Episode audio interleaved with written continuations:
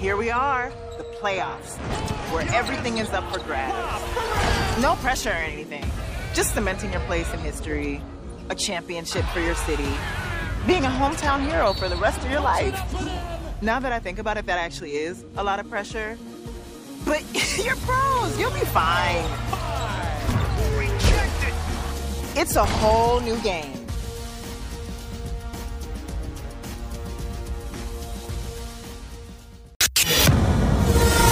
La radio qui vous parle de NBA, c'est Radio Off Basket. Le basketball, c'est mieux à la radio.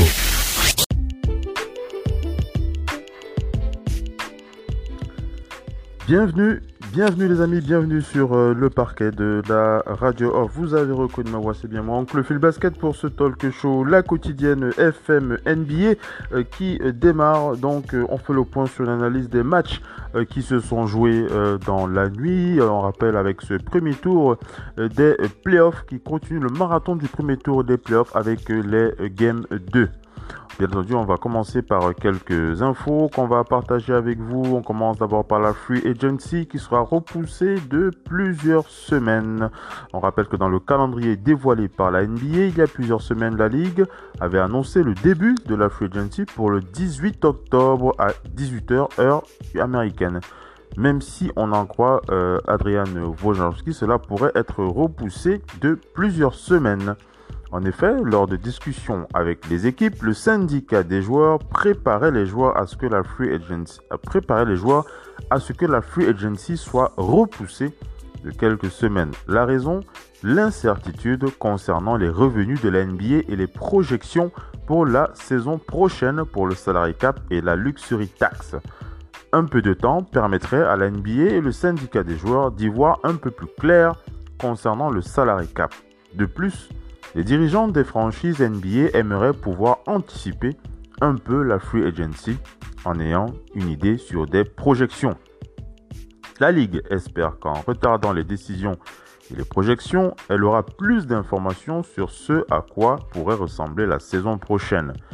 Ce qui est une grande inconnue pour le moment. La NBA a fait de la présence des fans le paramètre numéro 1 pour aider les finances. Le syndicat des joueurs n'a pas caché que le début de la saison prochaine, prévu le 1er décembre, ne les emballait certainement pas. Vous l'aurez compris, hein, la NBA et le syndicat des joueurs qui vont donc entrer dans des grosses discussions, en tout cas dans des négociations pour euh, décider de ce qu'il sera de la free agency, pour décider de ce qui sera du salary cap et de la luxury tax. La prochaine rentrée NBA prévue pour le 1er décembre est un point qui cloche en tout cas, pour ce qui est des joueurs de la Ligue. On en saura plus très bientôt. Quoi qu'il en soit, on ne sait toujours pas, on n'a toujours pas les idées claires, comme je vous l'ai dit dans l'article, concernant le, concernant, concernant le déroulement de la saison prochaine. Bien entendu, on vous donnera plus d'informations dès qu'on dès qu'on en disposera. Voilà pour ce qu'on peut dire de la Free Agency. On enchaîne avec les news. Je vous parlais de la loterie, la, la, lottery night ou la draft, la, la lottery night. Hein, cette nuit euh, concernant euh, les, choix réalisés par les équipes. Euh, de, enfin, cette nuit qui pourrait permettre de déterminer quelles sont les premières équipes à sélectionner les meilleurs choix pour la draft NBA. Donc la loterie, cette fameuse loterie, puisque vous, vous souvenez que dans le dernier podcast euh, FMNBA, on a fait le point sur les représentants des différentes euh, franchises. Et on va voir si euh, notamment certaines personnalités qui représentaient certaines franchises leur ont porté chance. On rappelle donc qu'il y a encore quelques heures, la loterie a donc rendu son verdict et le grand gagnant est donc les Timberwolves du Minnesota. Les Timberwolves du Minnesota est donc la première équipe qui, qui fera son choix pour le, pour le qui, réalisera le premier choix de la draft NBA. Ce sera le 16 euh, octobre. La bonne, la bonne opération est donc pour les Hornets et les Bulls qui intègrent le top 4, alors qu'en termes de probabilité, ils étaient plutôt classés 8e et 7e. Les Cavs et les Hawks sont les malchanceux de cette loterie et qui sortent du top 4. Les Knicks sont rétrogradés et seront 8e. Quoi qu'il en soit, je vous donne l'ordre des 14 premiers choix. En fait, on peut avoir jusqu'à 60 choix, mais je ne vais pas descendre jusqu'à 60. Le plus important, c'est d'avoir les 14 premiers choix. Premier choix, donc, les Timberwolves du Minnesota. Euh, deuxième choix, ce sera donc les Warriors de Golden State, qui avaient été représentés par euh, Stephen Curry.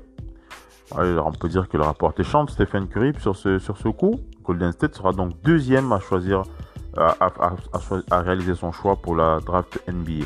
Les Hornets de Charlotte de notre cher Michael Jordan au troisième choix de la draft. Les Bulls de Chicago au quatrième choix de la draft. Les Cavs de Cleveland au cinquième choix. Les Hawks d'Atlanta pour le sixième choix. Les Pistons de Détroit pour le septième choix. Les Knicks de New York pour le huitième choix les Wizards de Washington pour le 9e choix, les Suns de Phoenix pour le 10e choix, les Spurs de San Antonio pour le 11e choix, les Kings de Sacramento pour le 12e choix, les Pelicans de la Nouvelle-Orléans pour le 13e choix et enfin les Grizzlies de Memphis pour le 14e choix. Donc si euh, vous cherchez par exemple euh, le choix des, Lakers de Los Angeles, ils sont à la 28e place, 8e euh, choix, 28e place 28e choix pour les Lakers de Los Angeles. Les Blazers sont 16e. Euh, qu'est-ce qu'on a encore? Le 8 est 20e. Bon voilà, euh, globalement, euh, le plus important, c'est le, les 10 premiers. Hein. Les 10 premiers, c'est le plus important. Je l'ai dit, les, team, les, team, les Timberwolves, premier, les Golden State Warriors, deuxième, les Hornets, troisième, les Bulls, quatrième, les Cavs, cinquième, les Hawks, sixième, les Pistons 7e, les, Knicks 8e, les Wizards 9e et les Suns 10e. Allez, on enchaîne avec euh, les résultats des matchs de la nuit pour euh, ces matchs du premier tour des playoffs. Le Heat de Miami face aux Pacers d'Indiana. Le Thunder d'Oklahoma City face aux Rockets de Houston. Le, le Magic d'Orlando face aux Bucks de Milwaukee. Les Lakers de Los Angeles face aux Blazers de Portland. C'est parti.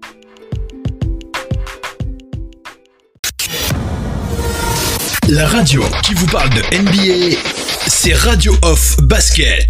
Le basketball, c'est mieux à la radio. And for the Miami Heat, Kendrick Nunn to come off the bench. Robbie out of the four meetings during the regular season. They met twice here before the playoffs, and now Robinson a deep three, and that's why he's amongst league leaders. The course of the regular season from beyond the arc. TJ Warren guarded by Jimmy Butler. Aaron Holiday, one half of the Holiday brothers. Dragic for three.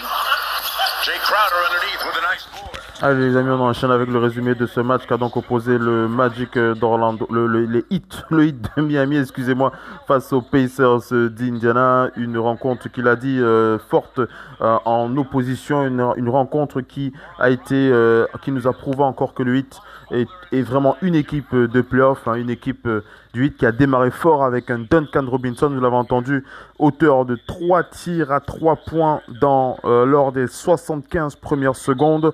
Mais après ce gros coup de chaud, le 8 de Miami a connu de très grosses difficultés en attaque et les Pacers en ont profité pour grappiller petit à petit le retard dans le sillage d'un excellent Brogdon, bien épaulé par Victor Oladipo et même passé en tête sur un 27, euh, sur un 22-7, 24 euh, et 24-19. Drazic et Hero ont permis au 8 de Miami de limiter la casse 24-22. Les Pacers, euh, les, Pacers menaient après 12 minutes. Les deux équipes ne se sont pas lâchées lors des 10 premières minutes du second carton. Et c'est Jimmy Butler qui a permis au 8 de Miami de prendre les commandes avec une excellente fin de mi-temps, un shoot à 3 points au buzzer, un panier avec la faute ou encore deux lancers francs pour un 7-0 qui a permis au 8 de Miami de rester en tête 51-46 malgré les deux derniers lancers francs de Victor Oladipo. Les premières minutes de la seconde mi-temps ont été un véritable concours de shoot, quasiment tous réussis par les deux équipes. Avec deux nouveaux tirs à trois points de Duncan Robinson, le 8 a démarré par un 15-11 en moins de 3 minutes pour permettre au 8 de mener 66-57.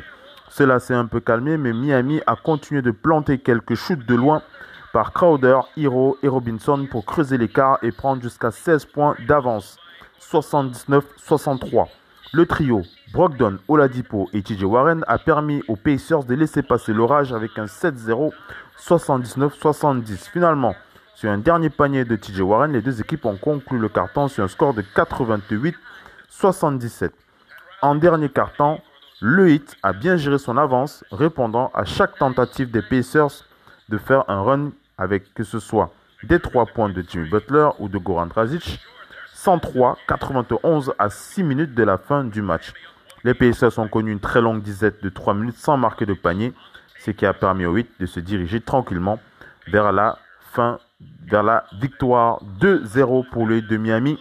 Le 8 de Miami a dominé le second match de, la série de la plus belle des manières, avec notamment une très grosse réussite à 3 points, 18 sur 35 à 3 points pour une belle victoire, 109 à 100.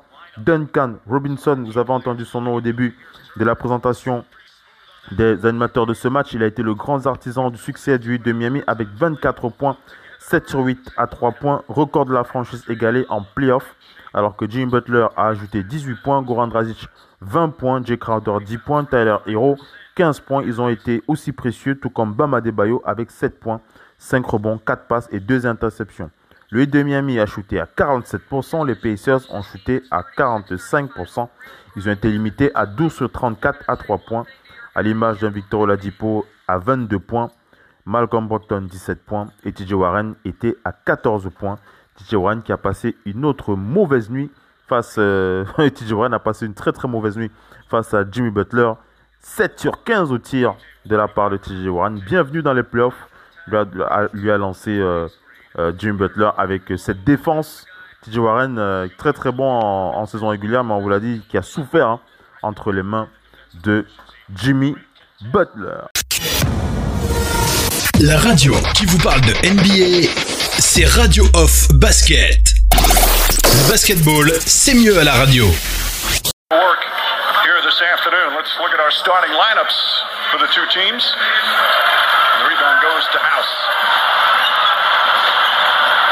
Eric Gordon gets to the rim and finishes. He was terrific on the floor for the Rockets.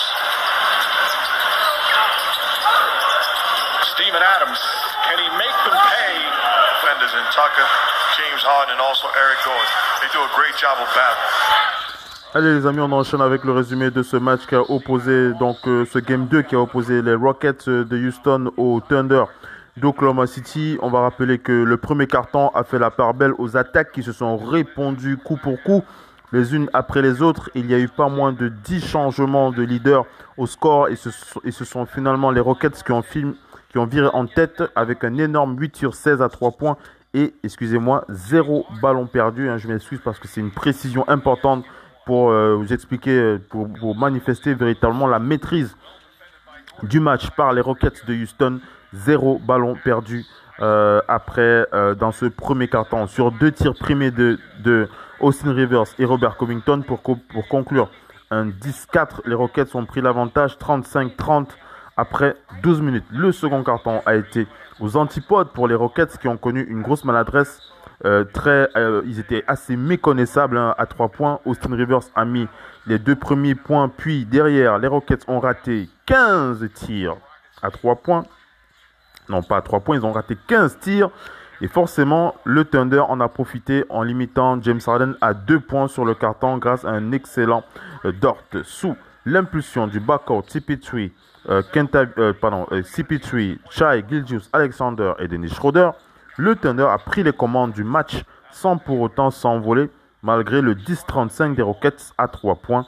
Après 24 minutes de jeu, le Thunder menait au score 59 à 53. Le retour des vestiaires a été énorme pour les Rockets qui ont retrouvé leur adresse de loin avec deux tirs à 3 points de PJ Tucker et surtout ils ont haussé sérieusement le ton en défense faisant vivre un calvaire au Thunder d'Oklahoma City qui a inscrit seulement un panier en 7 minutes de temps de jeu les amis. Résultat, un 16-2 qui a donné l'avantage aux Rockets de Houston 69-61.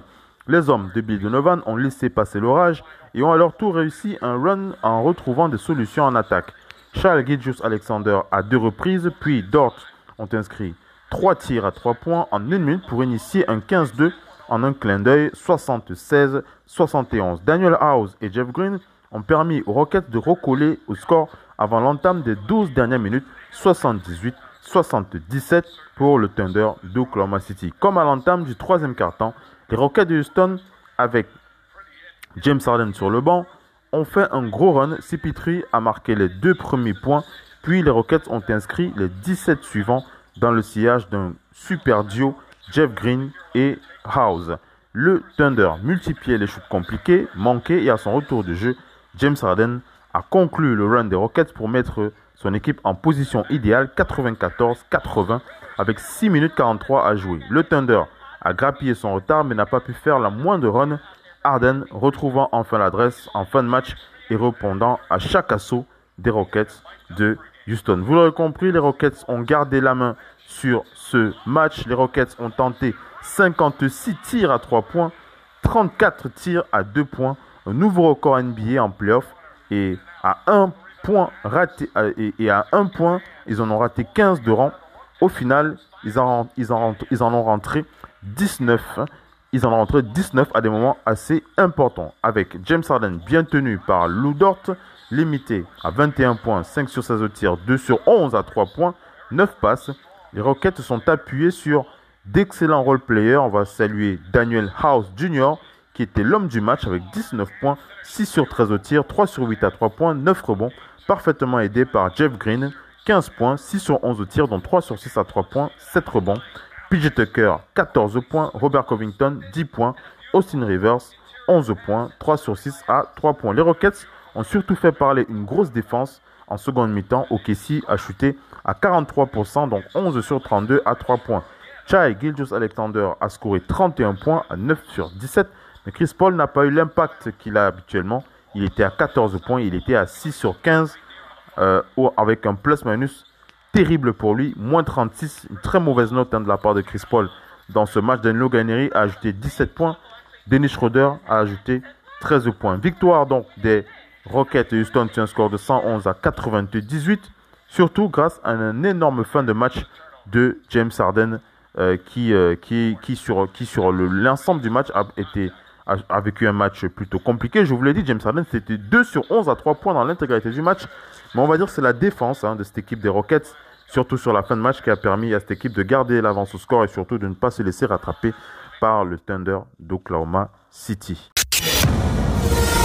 La radio qui vous parle de NBA, c'est Radio Off Basket. Le basketball, c'est mieux à la radio. Allez les amis, on enchaîne avec euh, le game 2 qui a donc opposé les Bucks Milwaukee au Magic d'Orlando. C'était le moment de remettre les pendules à l'heure véritablement puisque les hommes de Mike Budenholzer qui avaient manqué d'intensité lors du game 1 ont, ont vite donné le ton en défense en imitant le Magic à 13 petits points en première, en première mi-temps pour prendre rapidement les commandes du match et ne plus jamais regarder en arrière. Le Magic a vécu une soirée cauchemar avec seulement deux points inscrits en 7 minutes de temps de jeu. Euh, en 7 minutes, série qui a commencé à 5 minutes 30 de la fin du premier carton alors que les Bucks menaient seulement 15-11 mais, ont passé, euh, sont passés sur les deux quarts avec un 13-0 dans le sillage de des remplaçants 28-11. Après 17 minutes de temps de jeu, le Magic n'avait inscrit que 19 points même sans briller offensivement à l'image d'un duo Chris Middleton et Giannis Antetokounmpo assez maladroit, les Bucks se sont construits une belle avance avec 23 points, 45-22. Ils ont ensuite géré le match tranquillement. À la pause, ils menaient 64-43 et ils se sont lâchés en seconde mi-temps. Le Magic n'a jamais pu emballer le match, trop maladroit. Le Magic a bien réduit l'écart à 9 points à 3 minutes de la fin, mais Giannis Antetokounmpo sur un énorme dunk et surtout Brook Lopez sur deux shoots à 3 points, coup sur coup, ont réussi à plier l'affaire. Vous l'aurez compris, les coéquipiers de Giannis Antetokounmpo ont fait parler leur défense en limitant le Magic à 34%, même s'ils n'ont pas toujours réussi à contenir Nikola Vucevic. Nikola Vucevic qui a scoré 32 points, 13 sur 23 au tir, dont 2 sur 3, 2 sur 8 pardon, à 3 points et 10 rebonds. Un seul autre joueur du Magic a rentré au moins 50% de ses shoots. Il s'agit de Kem Birch qui était à 2 sur 3. Les Bucks ont shooté à 47%, donc 15 sur 41 à 3 points, alors que le Magic a shooté à 7 sur 33 à 3 points. Les Bucks ont été menés par le duo Giannis Antetokounmpo, 28 points, 10 sur 23 au tir, donc 1 sur 5 à 3 points, 20 rebonds et 5 passes et 7 ballons perdus. Pour Lopez, 20 points, 8 sur 12 au tir, donc 4 sur 8 à 3 points, alors que Chris Middleton a passé une sale soirée avec 2 points, 1 sur 8 au tir, 6 passes. Le banc a répondu présent avec 15 points, 5 sur 8 au tir à 3 points 5 sur 8 au tir, 3, 3 à 3 points et 11 rebonds de Pat Connaughton. Donc je, je parlais donc des, du banc qui a bien répondu présent avec donc 15 points euh, en 11 rebonds de Pat Connaughton. Il était à 5 sur 8 à 3 points donc. Il, y avait, aussi les 11 points de Dante DiVincenzo euh, qui était à 4 sur 9 au tir côté Orlando Magic. Euh, et côté Orlando Magic, euh, Evan Fournier est toujours très très maladroit dans cette équipe. Hein. le français qui, qui a véritablement une fin de saison horrible hein, sur le plan individuel. Il était à 4 sur 13 au tir 1 sur 6 à 3 points pour Evan Fournier qui a scoré 12 points dans ce match. Euh, Terence Ross a chuté à 4 sur 14 et Markel Fultz était à 4 sur 11 pour, euh, pour lui. Donc euh, très très maladroit les deux équipes hein, globalement dans ce match et les Bucks qui ont maîtrisé qui ont maîtrisé ce match avec une grosse défense. Victoire des Bucks sur un score de 111 à 96. Ils égalisent donc un partout dans la série. La radio qui vous parle de NBA, c'est Radio Off Basket. Le basketball, c'est mieux à la radio. For Portland, Lillard and McCollum struggle offensively as well. CJ McCollum drives inside. Nice little fake on Davis, and there's the first bucket. Giving up 120, 130 plus points, but they played well defensively in game one as McGee throws that down. They did in game, and then game one the other night. Nurkic gets inside. Bank shot won't go. The second attempt, that's good. Well, the first game in the seeding round Vous l'aurez compris en entendant le nom de Javale McGee, c'est les Lakers de Los Angeles euh, face euh, donc euh, aux Blazers de Portland. Game 2 et une, une, une réaction en- enfin positive des Lakers de Los Angeles qui était attendue. Elle a bien lieu, eu lieu hein, face aux Blazers de Portland. Les Lakers qui ont battu les Blazers, les Blazers qui avaient battu les Lakers sur un score de 100 à 93 dans le premier, dans le premier match, cette fois dans le Game 2. C'est les Lakers qui ont répondu présent 111 à 88. Résultat final de ce match. Anthony Davis a porté son équipe avec 31 points. Il était à 13 sur 21 au tir, 11 rebonds, 3 passes en 29 minutes de temps de jeu, tandis que LeBron James a terminé avec un surprenant 10 petits points de la part de LeBron James, 4 sur 11 au tir, 6 rebonds et 7 passes décisives en 27 minutes. Anthony Davis a marqué 21 de ses points dans une première mi-temps dominée par les Lakers de Los Angeles, euh, 56 à 39. Les Blazers ont été tenus à 35% au tir sur les deux premiers cartons. L'écart est ensuite passé à 63-41 en début de troisième carton sur un dunk de euh, Kentavious, euh, sur, un dunk de KCP servi par Anthony Davis, Kentavious Cadwell Pop servi par Anthony Davis. Donc, puis pour euh, ce score 88-58 à la fin de cette période. Un peu moins de deux minutes plus tôt, Damien Lillard avait été contraint de sortir sur une blessure au doigt après une tentative d'interception sur un drive d'Anthony Davis qui s'est ensuite révélé être une dislocation de l'index gauche. Euh, Damien Lillard a terminé le match avec 18 points. Il était à 6 sur 14 au tir, 3 rebonds et 2 passes. CJ McCollum a signé 13 points, 5 rebonds et 3 passes décisives. Les Lakers ont réalisé 26 passes décisives sur ce match. Ils ont rentré 14 de leurs 38 tentatives à 3 points. L'écart était au maximum monté à 33 points pour les Lakers qui ont ensuite inscrit 52 points dans la raquette contre 40 points par les Blazers de Portland.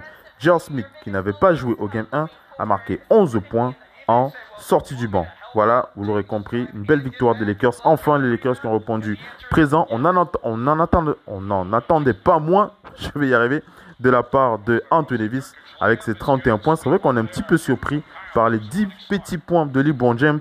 Mais l'essentiel est ailleurs puisque les Lakers ont véritablement dominé. Et le King a certainement pensé dans ce match qu'il n'avait pas besoin de forcer son talent.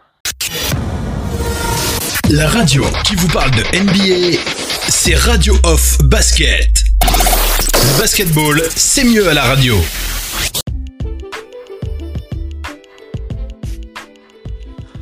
Allez les amis, on enchaîne avec euh, la suite euh, de ce talk show. Euh, vous l'aurez compris, du côté des Blazers de Portland, les Blazers de Portland qui perdent donc Damian Lillard sur blessure.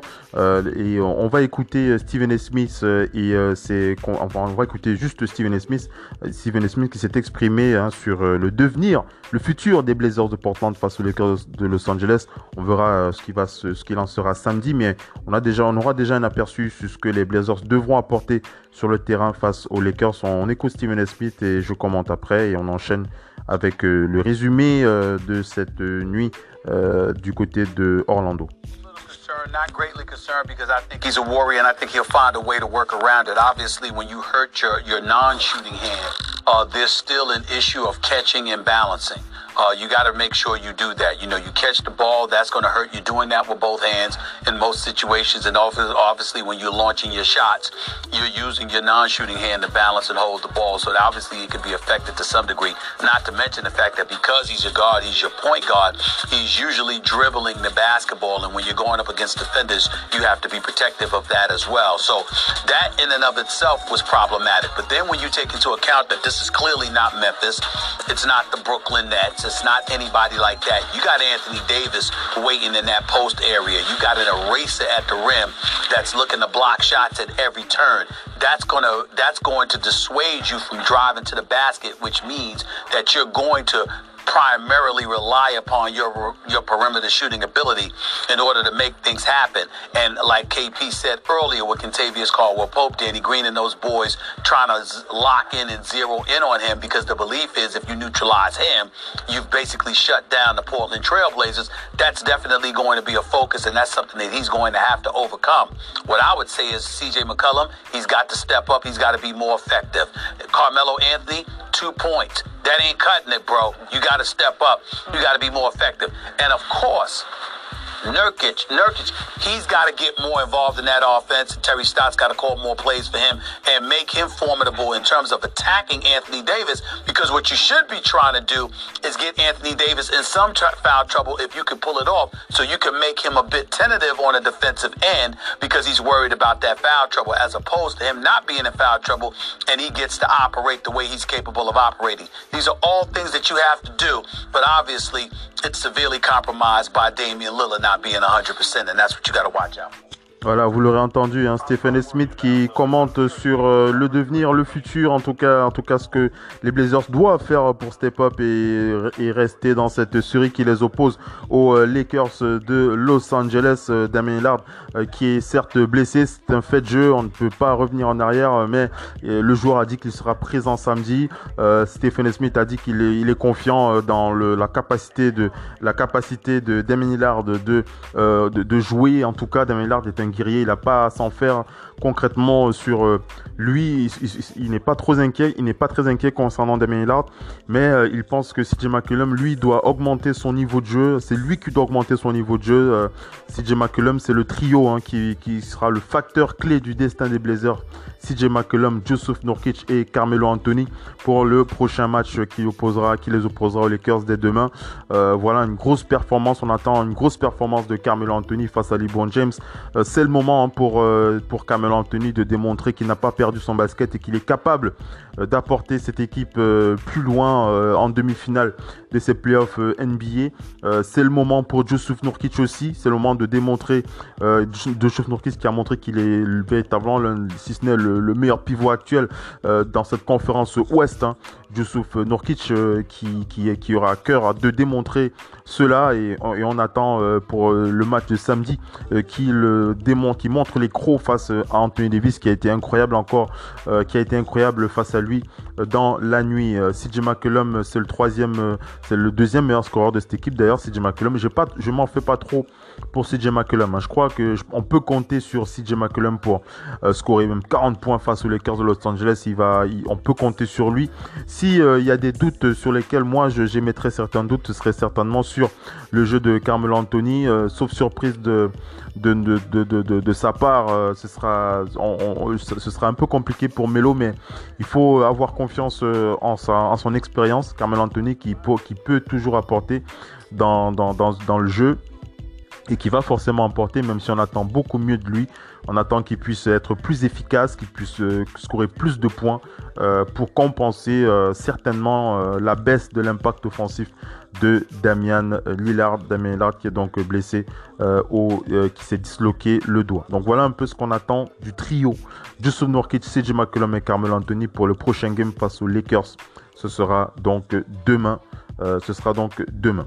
On va clôturer euh, ce talk show avec euh, notamment euh, les résumés des matchs de la nuit et on n'oublie pas, on va écouter aussi en la fin de ce talk show, on va écouter notre, on va écouter D'Angelo Russell. On rappelle que les Timberwolves du Minnesota sont donc les sont ont donc le numéro 1, le choix numéro 1 de cette draft NBA 2021. Euh, et euh, on va écouter, euh, on écoutera tout à l'heure donc D'Angelo Russell qui va s'exprimer là-dessus. Concernant les matchs de la nuit, on vous l'a dit, une belle soirée NBA avec des certitudes qui ont continué à s'imposer. le hit de Miami face aux Pacers d'Indiana, victoire du hit de Miami sur un score de 109 à 100, une victoire logique du, du Miami qui est une véritable équipe de playoff et qui continue de démontrer qu'ils iront vers cette demi-finale de conférence euh, vaille euh, que vaille le hit qui mène donc 2 à 0 et Jimmy Butler qui continue de faire vivre la misère à euh, TJ Warren, TJ Warren qui n'a pas, qui n'a pas atteint les 20 points sur ce deuxième match 100 pour les Pacers, 109 pour les Heat de Miami.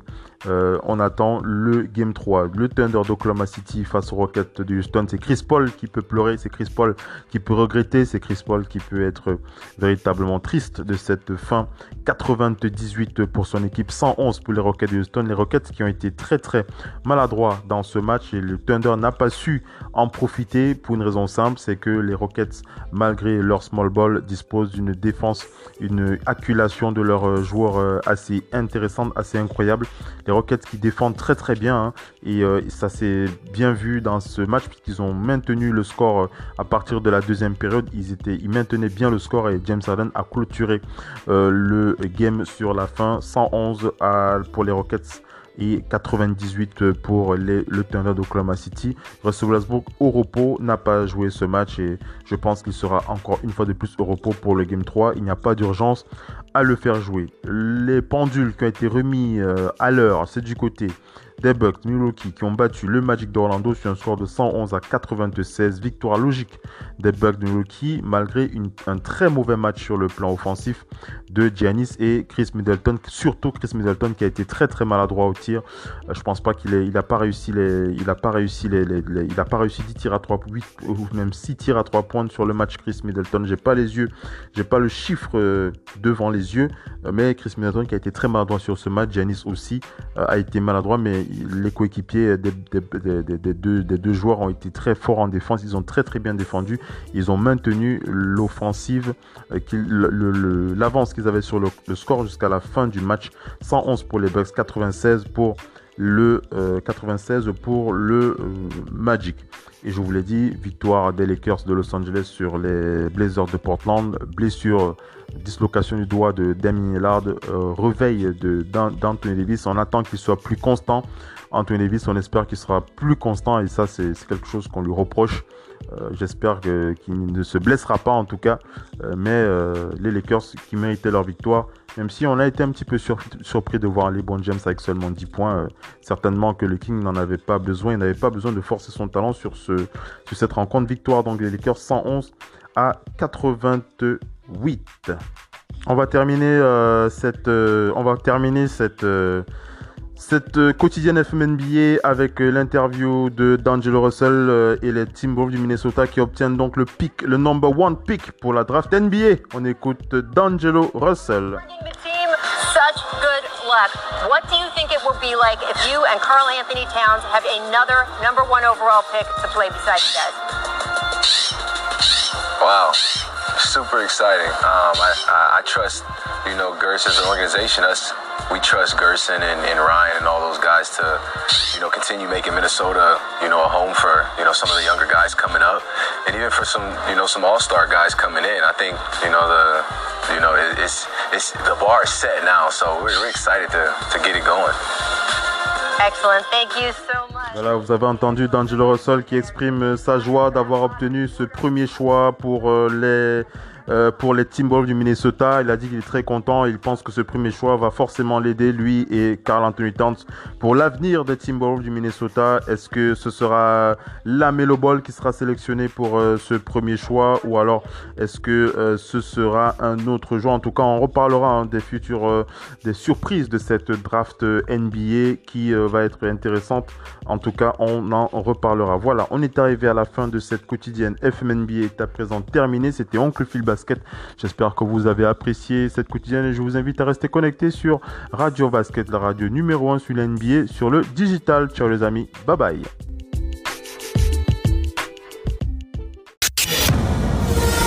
La radio qui vous parle de NBA, c'est Radio Off Basket. Basketball, c'est mieux à la radio.